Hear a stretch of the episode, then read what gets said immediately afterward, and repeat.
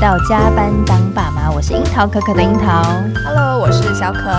这里是爸妈的同文层，让我们一起打卡不下班。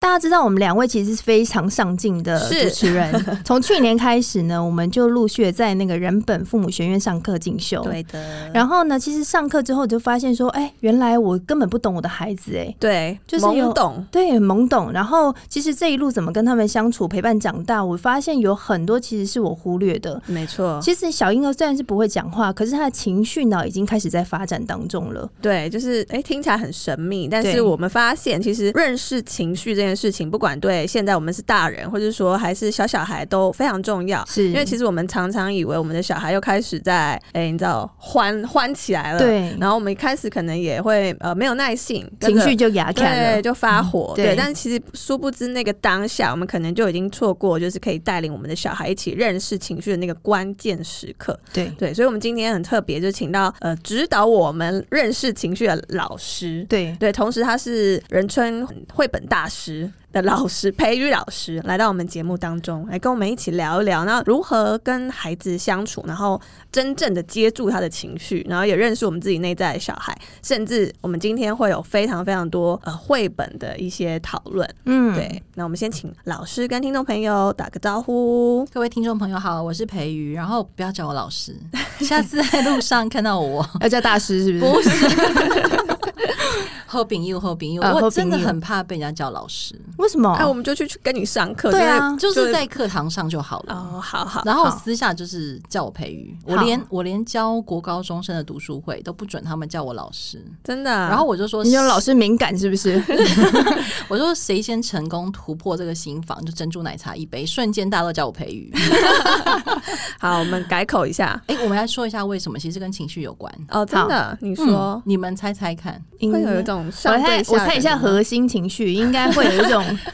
紧焦虑，焦虑吗？羞涩、害羞，你你自己小时候对老师就是会有这些情绪，对不对？对对对，然后你觉得现在小孩会不会也有？会啊，对，因多少为会所有人的呃爸爸妈妈就是一看到老师就老师好，老师好。嗯所以其实小孩耳濡目染情况之下，对于老师就是你刚刚说的害羞啊、恐惧啊，然后如果自己觉得好像自己是班上比较弱那个，就会焦虑。啊，嗯，那其实那个很阻碍小孩的学习。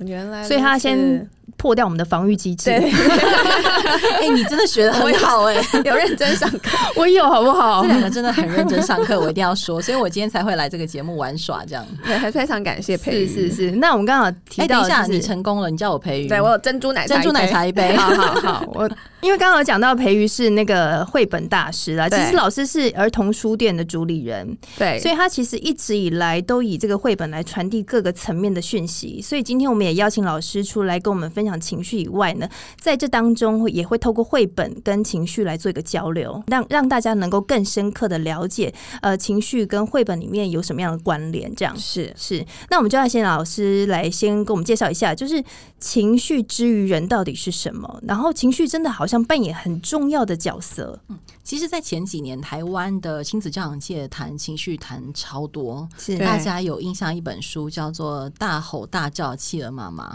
就绘是本对，然后就是那个妈妈超火大，然后嗯小孩就四分五裂，就小企鹅就头跑到东边，脚跑到西边，然后是脖子在左边，然后那还活着吗？然后最后就是妈妈用爱把它缝起来了，然后小企鹅就活起来了，这样。那这本哦书呢叫《大吼大叫企鹅妈妈》，先不要问我对于这本书的观感是什么。那我要说的是，情绪这个东西，它确实是很多爸爸妈妈跟老师还有小孩会在意的。对，那如果你问我说情绪是什么，其实它就是人的真实的一部分。嗯嗯，只是，说，因为它真的太难以掌控了。例如说，我们可以控制我们的身材，我们可以控制我们的头发，嗯控制我们的妆法，可是我们控制不了情绪。它有时候说来就来，对，真的很烦。那、嗯我觉得它既像暴风雨，然后也像太阳，可是你嗯好像又不能没有它。是对，如果没有它，其实你你想想看，如果你生活中都没有情绪，你可以想象那是什么感觉吗？很无感，可是我觉得现代人很常说我没有 情绪啊，我现在不在情绪上啊，我没有在生气哦。其实这个说法是很正常的，因为从小到大我们被教导的是不要靠近情绪，嗯嗯，然后其实甚至有很多的情绪课程也是教育小孩如何控制情绪，对其实没有人教我们靠近情绪。对 嗯就是你们两个走错地方，跑到人本去上那个什么靠近情绪。对啊， 就是哎、我是谁？我在哪？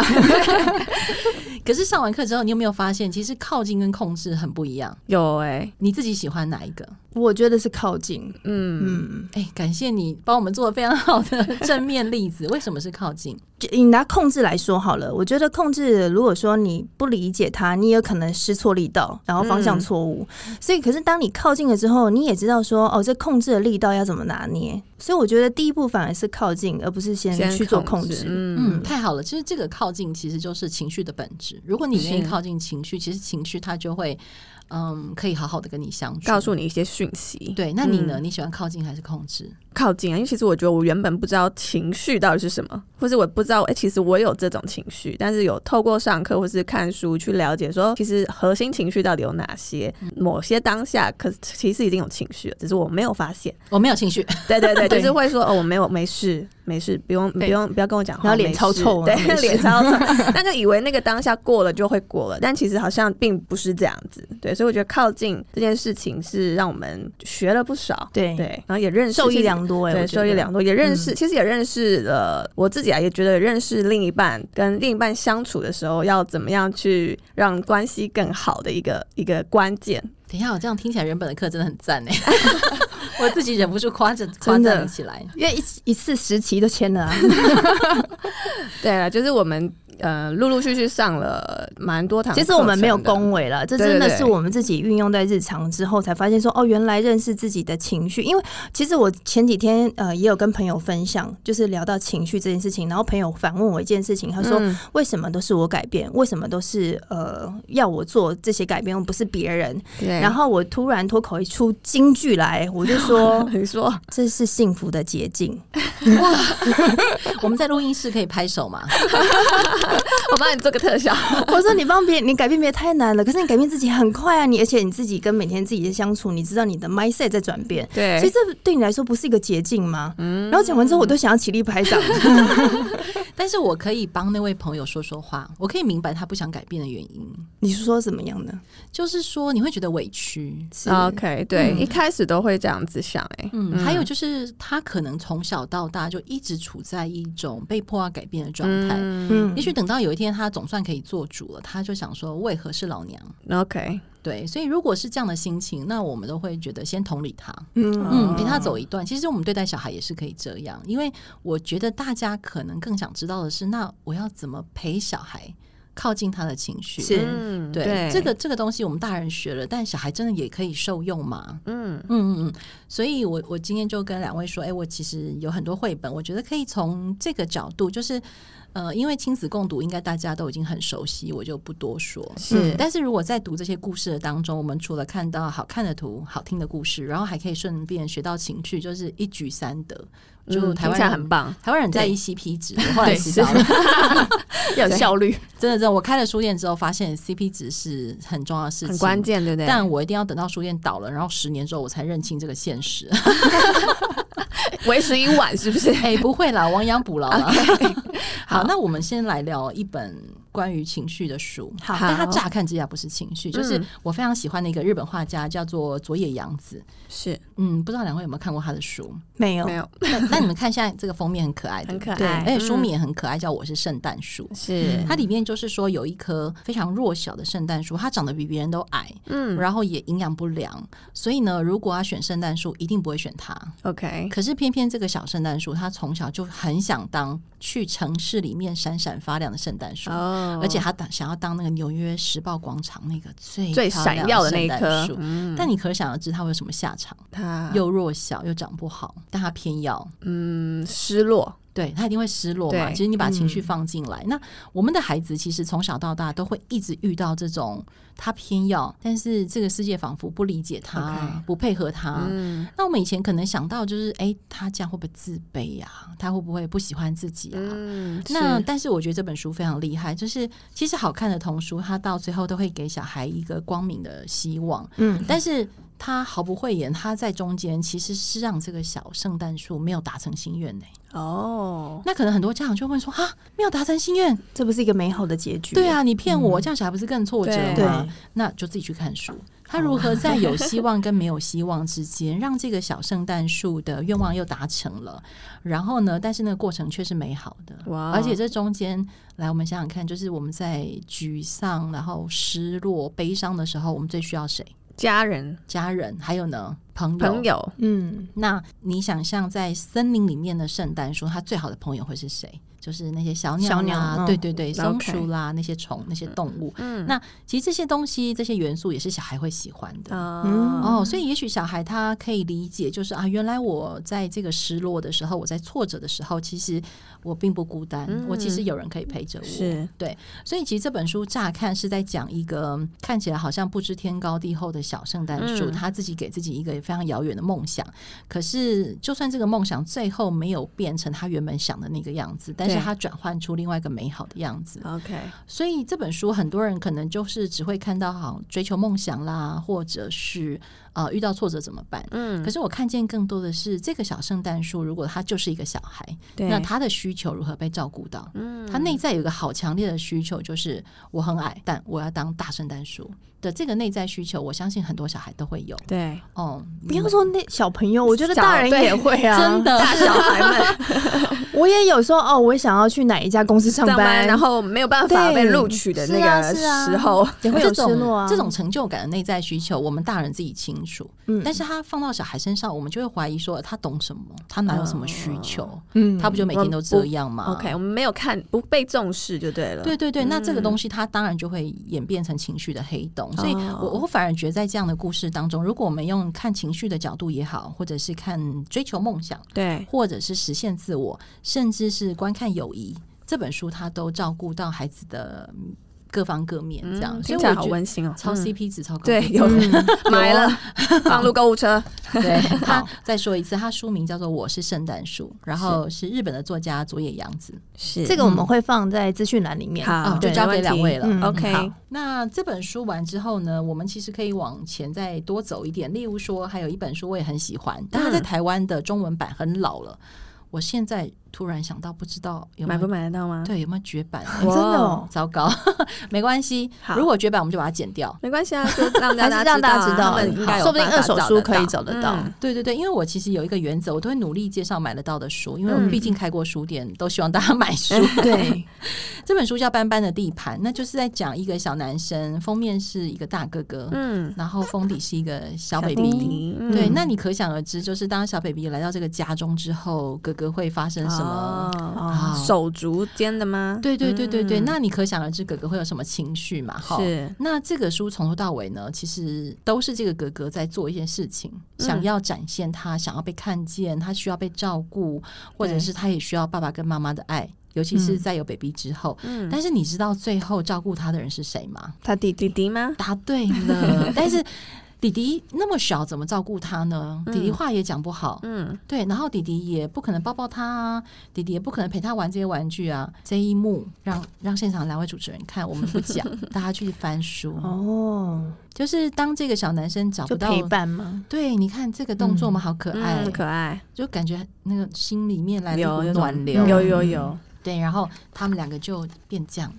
哦，玩在一起的感觉。对我们故意不要把画面说出来。 哦，好逼，大家去找书看。那这个画面其实就满足这个小孩在情绪上需要被陪伴的需嗯求，但是你发现竟然是小孩陪伴小孩。对，那我觉得这本书很厉害的是，我们以往可能都以为是大人才有能力照顾小孩，其实我觉得这本书也在提醒我们自己，其实小孩也有能力照顾小孩，嗯不管是在情绪上或者是在各方各面这样。那也许大家看到的是，好像只是兄弟的相处啊，或者是当家里有一个新的宝贝来的时候，爸爸妈妈可以怎么解决？对，但不妨爸爸妈妈可以换一个角度想，就是说，小孩在人生中很多时候都必须要走一个这样子的情绪过程，嗯，就是就是有一点失落，有一点挫折，或者是怎么好像没有人理解我。嗯那 OK 但是我们终究要相信，如果我们有友善的陪伴，这一切终会过去。嗯那把那个陪伴的角色不要只有放在我们大自己人身上，对对对，嗯我想你们两个上完课应该也会发现，就是不要给自己太大压力。嗯，有对，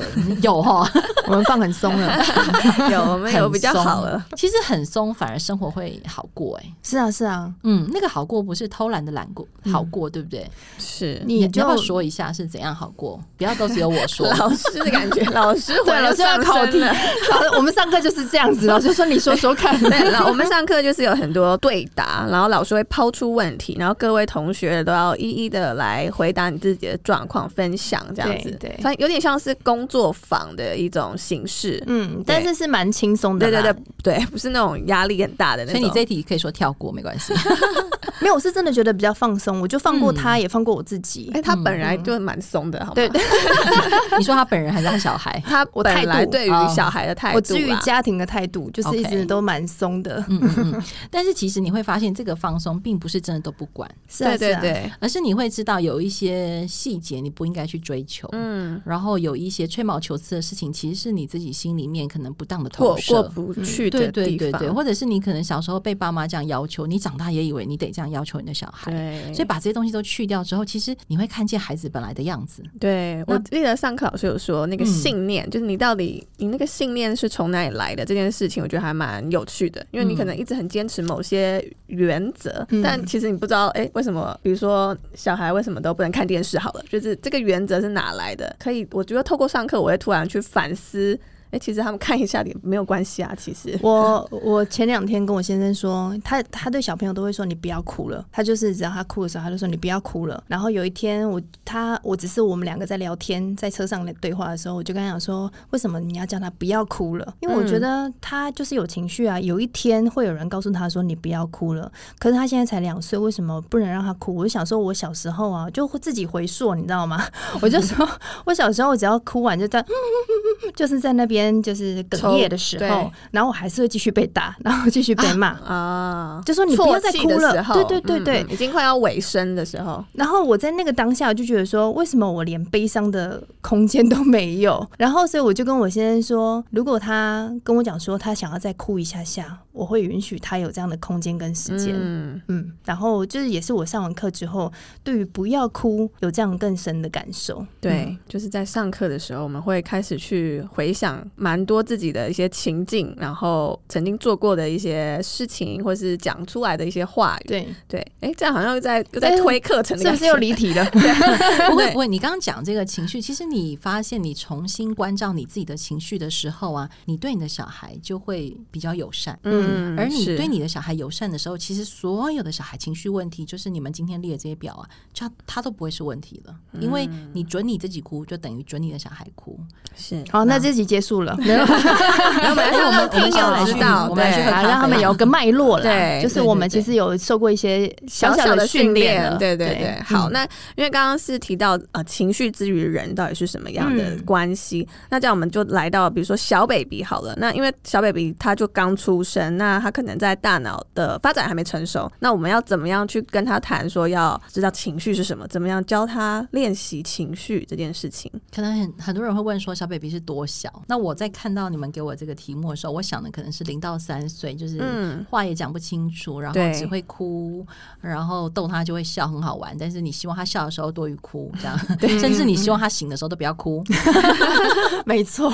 对，可是你其实想想看，哭就是一种对于生理需求的反应嘛。是所以其实落在小 baby 身上，情绪是更直接的反应，是来自于他的生理需求。对，那如果大家其实都明白这个道理，那个哭声也许就会好听一点。嗯就是你只要满足他就好了。对但是我不得不说，就是非常多的科学研究告诉我们说，每一个小孩的特性都不一样，是，所以有人可能哭两声就好了，嗯有人可能要哭二十分钟，嗯哼，那就考验妈妈跟爸爸的耐心。对，考验保姆的那个忍耐力，这样。所以，如果你的小孩真的是让你一哭你就会俩拱那种，我就会建议大家，就是你就放个计时器，有没有？然后他是安全的地方，你愿意抱抱他，你就抱抱他。那等到抱到三五分钟，你自己也受不了了，但是时钟是告诉你过了三五分钟。对，那你就请身边的人帮忙一下，你自己暂时离开，然后等到你觉得你也可以，你可以再回来。嗯因为我知道很多人就会知道说啊，不可以把小孩丢着，不管你是各个教派这样子，各个教养的教派。嗯但是我会觉得，对于新生儿来说，其实妈妈的情绪也很重要。是，嗯，尤其是像我自己在生小孩那个年代，这样好像我很 老。对呀我我十五年前生我们家老大的时候，嗯我当时的氛围就是啊、呃母乳，然后要母婴同事，嗯哼，好恐怖，真 的，啊你知道，我抱着他，然后在坐月子的时候看着窗外的灯，我就只想说，可恶，这死小孩为什么不睡觉？完全可以想象。对，所以嗯那个氛围其实，嗯，没有人在谈到照顾妈妈的需求，嗯所以我也会鼓励很多妈妈，就是说，嗯，在这个时候你要暂时放过自己。对然后她的哭声，就是因为她还没有办法跟你沟通，她只是能用哭跟你沟通。嗯那当然很好的拥抱啊、抚摸啊、互动，呃，还有声音、眼光的接触，当然都很好。可是就是请你放在你自己有能量的时候再去陪伴你的小孩，然后身边有 OK 帮手当然很好。嗯，对，，所以嗯，我也不知道。其实我自己生小孩的时候，我是住在乡下，嗯，然后我觉得乡下生活压力真的小很多，然后邻居不会来敲门说小孩不要哭 了，哦 我以为邻居会帮忙带小孩，不会，并不会，并不会。但是我比较好奇，就是在城市的生活呢，嗯小孩会不会哭声一多，然后邻居就来按门铃之类的？我有些确实会啊，隔音比较不好的城市大楼，可能有些我比较会幸运的是，我那一层就是一层两户，我们对面的也是跟我们家同年龄的，所以就大家双边一起比哭拼就对 了，那那其实这样就很好，所以我觉得还有考虑到每个人的家庭状况啦。是所以我其实也很怕大家把我们讲的当成唯一，但大家一定要记得，你要考虑到你自己的生命状态，嗯不要在这件事情上，你光是要练情绪，还要给自己额外的压力，真的太辛苦了。对，那关于那个 baby 的部分呢，啊其实很多书会谈到 baby，不过我自己很喜欢一本书叫《小黄与小蓝》。嗯这本书它呃，因为它没有小孩的形象，它其实就是蓝色的色块跟黄色的色块。对，那他们两个就做了神奇的事情，就是他们两个一起玩，然后玩玩到最后两个融在一起，然后黄的跟蓝就变绿的。嗯结果这两个小孩回到家之后，爸妈都不认得他们了，嗯那怎么办 呢？就不要不要把故事说完这样。那我觉得嗯他这本书很有趣的，就是因为他没有形象，所以其实任何年纪的小孩都可以跟这本书有互动的机会。是，就算是高中生哦，大家一定很好奇，就是高中生拿这个书干嘛？对，对，你们想象 一下，哎、老师又来出考题了，真的啊！你这一集好累哦。哦。快点，你是 大人，我问你，如果你把这个书跟你的朋友分享，就是嗯，两个不同的颜色，然后混在一起变成一个新的颜色，就回到家之后，你爸不认得你，然后他妈妈也不认得他，那两个该怎么办？那很好啊，就是他蛮们有趣的用不同的态度新的生活对待我啦。对啊，你看看大人就会有这种解读，对不对？其实这个也很棒，所以我就说，其实这个书大人也可以读。 啊，那但是在这本书里面，因为他其实是希望让孩子还是有安全感的，是或者是其实就算大人也是啦，其实是很多受伤的大人看完这本书，其实会有被安慰到的感觉，因为他们最后是用眼泪嗯把自己的颜色洗掉，哦，也就是说把绿色部分洗掉，黄的就变回黄的，蓝的就变回蓝的。嗯结论是要哭才能回到自己、哎哇，好奥妙哦！ 一定要用这种方式吗？ 应该是说可以有这种方式去排解，对，所以我们刚刚在讲到眼泪这件事情，就是我真的觉得眼泪是礼物这件事情是真的。嗯哦那所以我不要记再叫他得不要哭了，对，跟赶快跟你嗯先生说，不然我们就要逼他读这本书，然后写心得报 告我。就帮你帮他报名你的课啦，你要记得提醒他。那我会把这本书带去给他看。对对对。所以《小黄与小蓝》这本书，我其实第一次看的时候非常感动的是，除了它，当然它的美学非常美，然后故事也嗯很、特别很很经典哦。是哎对，我一定要特别强调一下，我绝对不会为了情绪的功能，然后选一堆难看的书，我无法忍受。我觉得美感要从小养成，真的，对拜托大家不要再那个，嗯好，就是选那个很丑的绘本。 老师很丑的，你有没有一些定定义定义？因为我觉得蛮多家长也还不是那么清楚。那我们就从经典绘本开始。其实大家如果上网打经典绘本这些关键字，很容易找到台湾其实蛮多老师很愿意认真推荐经典绘本。 OK，那我觉得经典绘本，你也许可能觉得啊，它是一九五零年出版呢，距离现在已经嗯蛮久了七十年，对我嗯数学应该很烂，七十、年，七十年前的书还能看吗？可是，例如说，在你们两位眼前这本，它对就是这么年代久远的书，嗯哦但真到的现在它都还是厉害的书，对吧？对，嗯所以，所以也许从经典开始是一个很好的方法，大家可以 OK 试试看。好，嗯所以经典绘本是一个个入手的一个方式方向。对，那我们回到《小黄与小蓝》这本，呃，你说它是情绪也好，它是追求自我也好，或者是说它让小孩看见，就是你可以偶尔是这个状态，但你下一秒又是另外一个状态。嗯其实人的体内本来就存着各式各样的可能，对，对，那只是说过往可能没有人在我们的生命过程，或是在学校，老师应该不会跟小孩说，来，你这一秒是蜘蛛人，下一秒是闪电侠。只有小孩自己在玩游戏的时候会这样，嗯但是是很多大人就会想说，哦，这小孩想太多，嗯做白日梦，不好好对读书这样。但其实那个角色的替换也是照顾情绪很重要的部分。一嗯旦我把我的情绪放入不同的角色里面去展现，例对如说猪蜘呃蜘蛛人是负责帮我做什么的，然后闪电侠是负责帮我做什么的。嗯哦那当我的情绪是透过这些角色出去的时候，其实孩子很容易得到慰藉。嗯嗯所以他这样反而可以去了解他自己的情绪的变化的对意，思。而且有安全感。哦，也就是说，假设我在我妈面前演一只小狗，然后我现在是一个一直撒娇的小狗，这样，嗯其实你你可能可以看得出来，孩子其实是躲在小狗这个角呃色的背后，跟妈妈嗯表去达展一现些自。己。对对对对对，嗯所以你们嗯，我们常常会看到很多小孩，小小孩很容易有那个想象的朋友啊，对或者是你觉得他到底现在是又在演什么？ 对，有有有，我女儿最近很爱演，哎，对对对对对不是，在演老师吗？对她好爱演老师啊哦，那个演是很重要的投射哦。那好，你让他好好的演，然后甚至你从他的演的过程当中去问一些你很好奇的问题，其然后实你哦她会得到答案，对不对？对有有，我有发现，对对对，。很有趣很有趣，对不对？你不要觉得他又在 k 笑这样，我觉得蛮神秘的，而且我要当学生，我要去跟她互动。嗯，而且你可以，那你也可以试试看，你你今天礼拜一演一个不乖的学生。哦，看她会怎么对我，对不对，对然？后礼拜二就突然演一个很乖巧，说老师，我昨天做错了，我今天那个要悔过，我今天好好听你的话，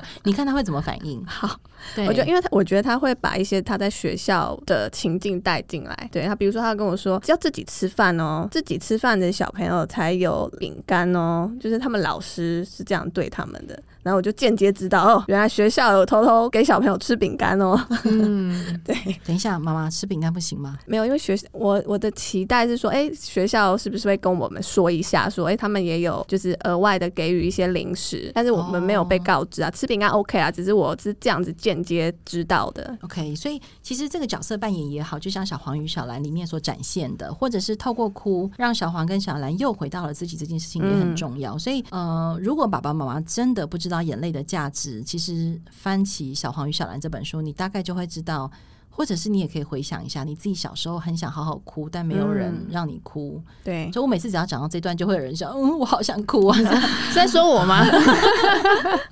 真的吗？你小时候有很想哭的时候，但不允许，不被允许嘛？哈我，不就刚不是讲，我只要抽血就被打了然后他就被打，就是你到底要不要停了？被打到几岁啊？其实我是蛮聪明的人呐、呃所以这样被打个一两回之后，我就知道要赶快会休息。看脸色对啊，对啊，就是不要再一直这样哽咽了，不然又要继续被揍了，那不是给谁的？可就是因为这样子的关系，我们就没有办法适时的认识自己的情绪到底是什么，是因为小时候就是被这样子压抑过来的。那我要转身化化为那个接地气的妈妈，问你们，就是你这样知道你自己可以这样哭，对不对？让你这样给你小孩这样哭，这样到底有什么好处？这样一直哭有比较好吗？如果你的朋友这样问你，你说我如果让我儿子这样哭吗？对，因为你现在开始知道哭的价值了嘛，嗯对然后你也不会再用小时候被对待的经验去对待你的小孩。嗯假设有一天你们又一起出去露营喽，对然后你儿子又开始哭了，，对，然后旁边人就想说这人怎么回事啊？不管教一下小孩，没有，我就让他情绪走完、问啊。一下他怎么了？嗯？ 对，我我当然问他，但是我觉得让他情绪走完是一个很重要的环节， 你觉得要这样教育身边的朋友会不会很困难？会哦，但我不在乎，很好，因为我在乎我儿子。对，其实我也很希望听到更多的妈妈说这句话，就是其实我是在意我的小孩，我不在意别人的眼光。可是你知道这个东西好我知道难很啊难的对真的很难。我们只是想要表现出其实我们很理解大家啦，但其实我们还是要逼大家。但可是以吗我我觉得有上完课之后呢，那个脸皮有越来越厚一点，就是 在你越知道说核心你想在意的是什么，是什么？对所以你就会想要保护那一块。 对，我是每次听到这里，身为老师的角色就会跑出来，觉得真的很感动。 就是其实那个对小孩来说真的好重要、哦。其实我曾经有几年呢、啊都很不想帮爸爸妈妈上课，嗯因为我都已经有点放弃爸爸妈妈了。哦但是 是因为看到什么状况吗、啊呃就是看到不长进的家长啊， 就是你跟他讲两百遍，就是我已经换了两百种方法讲，你怎么还是这样对待你的小孩哦 OK 那不过我真的是去到人本跟雅萍合作之后，或者是跟人本其他的同事合作之后，才发现说，嗯，还可以再试试看。嗯所以其实我这两年跟很多爸爸妈妈一起在上课的经验，告诉我说，嗯，他们其实也需要先好好被照顾，嗯他们才有机会回过头好好去照顾自己的小孩。对，只是对爸爸妈妈特别辛苦，就是说你要同步照顾小孩又照顾自己，嗯是两倍的工作。嗯，所以我们偶尔还是会对大家好一点，这样。 对，不要放弃我们啦。所以呢，我觉得我刚刚推荐那些绘本，其实我也鼓励爸爸妈妈不要只有跟小孩一起看， OK，一定要自己拿起来读。嗯先读读看，嗯，嗯或者是你泡一杯咖啡，然后放一个你最喜欢的蛋糕，然后对就有半个小时的时间是你自己好好用你小时候没有好好被对待的那个小孩的嗯灵魂，一起跟那本书相处看看。是、听起来有点玄妙，但很有意思哦。只要你不是为小孩读，那个书都会很好 看。所以我想要介绍另外一本，好就是叫做《帮我找妈妈》，这个是我最喜欢的绘本一，哦嗯就是之一。安东尼·布朗他是一位英国插画家。那这本书的故事很可爱，就是小象跟着妈妈到森林里面去，是，但是他偏偏很不乖，他一定要往左转。嗯然后呢，就跟妈妈落单了嗯，就迷路了。但是迷路的过程，大家可想而知，它应该是一个有一点危险，有一点点恐怖，但不会对太恐怖，大家不要紧张。嗯然后他会在森林里面遇到不同的对象，是，嗯，那他用色很很饱和、对欸，对，而且我真的要说，安东尼显眼布朗本人很帅哦啊，不嗯是啊，大家一定要上网 Google 他一下。 好，安东尼·布朗的每一本书我都很喜欢，因为我觉得他的每一本书都在为孩子诉说一种孩子的可能，让家长认识小孩。是那我觉得这也是亲子共读的价值，就是说，如果我们已经长到一个年纪，忘记小孩是什么样子，其实读这些很厉害的绘本，我们会知道啊，原来小孩在意的是这个。嗯所以我常常会觉得说，绘本不要拿来只有认字啊、拼注音啦，或者是写心得报告。是其实对大人来说，就像像我自己每次看这本都会觉得很被安慰，因为呃，其实当小象在迷路的时候，我们都会很替他担心。对，那当过妈妈的人都知道妈妈在哪里，对。然后其实你会发现呢、啊，他后面的交代告诉你，其实妈妈一直在找他，只是没有画出来。嗯哦，那当我们把这个点一说出来的时候，其实孩子在读那个故事的小孩，他是会放心的。 OK，也就是说，妈妈等到有一天我有机会出去探险的时候，不管是我多大年纪，然后你一你是会愿意放手的，嗯二我相信你会是我最重要的支撑，然后等我回来的那个人。嗯我觉得这个对小孩是非常重要的安全感的来源。那我们刚刚讲到情绪只有哭，大家可能会误会我们。其实安全感也是一个很重要的情绪，对吗？嗯那像这样的书，我觉得嗯，跟家里的小小孩讲也会很可爱。然后它故事本身跟画风本身应该也好看，对吧？有嗯有有，哦，而且大象是孩子很熟悉的动对物，对，这样，很所以漂亮，很美嗯，吧？很美，很美对对对，我觉得这是安东尼·布朗他很多书里面，我觉得大家可能觉得读起来是比较容易入手的一本书，这样。好，嗯，这本这样书叫做《帮我找妈妈》，对，嗯这样我们介绍四本书了，对不对？，对对大家不要压力太大。对，这真的很轻松的一个入手的方式啊。对，嗯，好，刚刚老师介绍了这么多啊，我对相信大家一时之间应该没有办法消化的过来。需要花一点时间。对，所以嗯这一集呢，我们分成上下集，好，就是为了让大家呢，在第二集的时候呢，能够静下心来，然后能够对于绘本有更多的认识。是，嗯，好，那我们就下回见，下集见喽，拜拜，拜。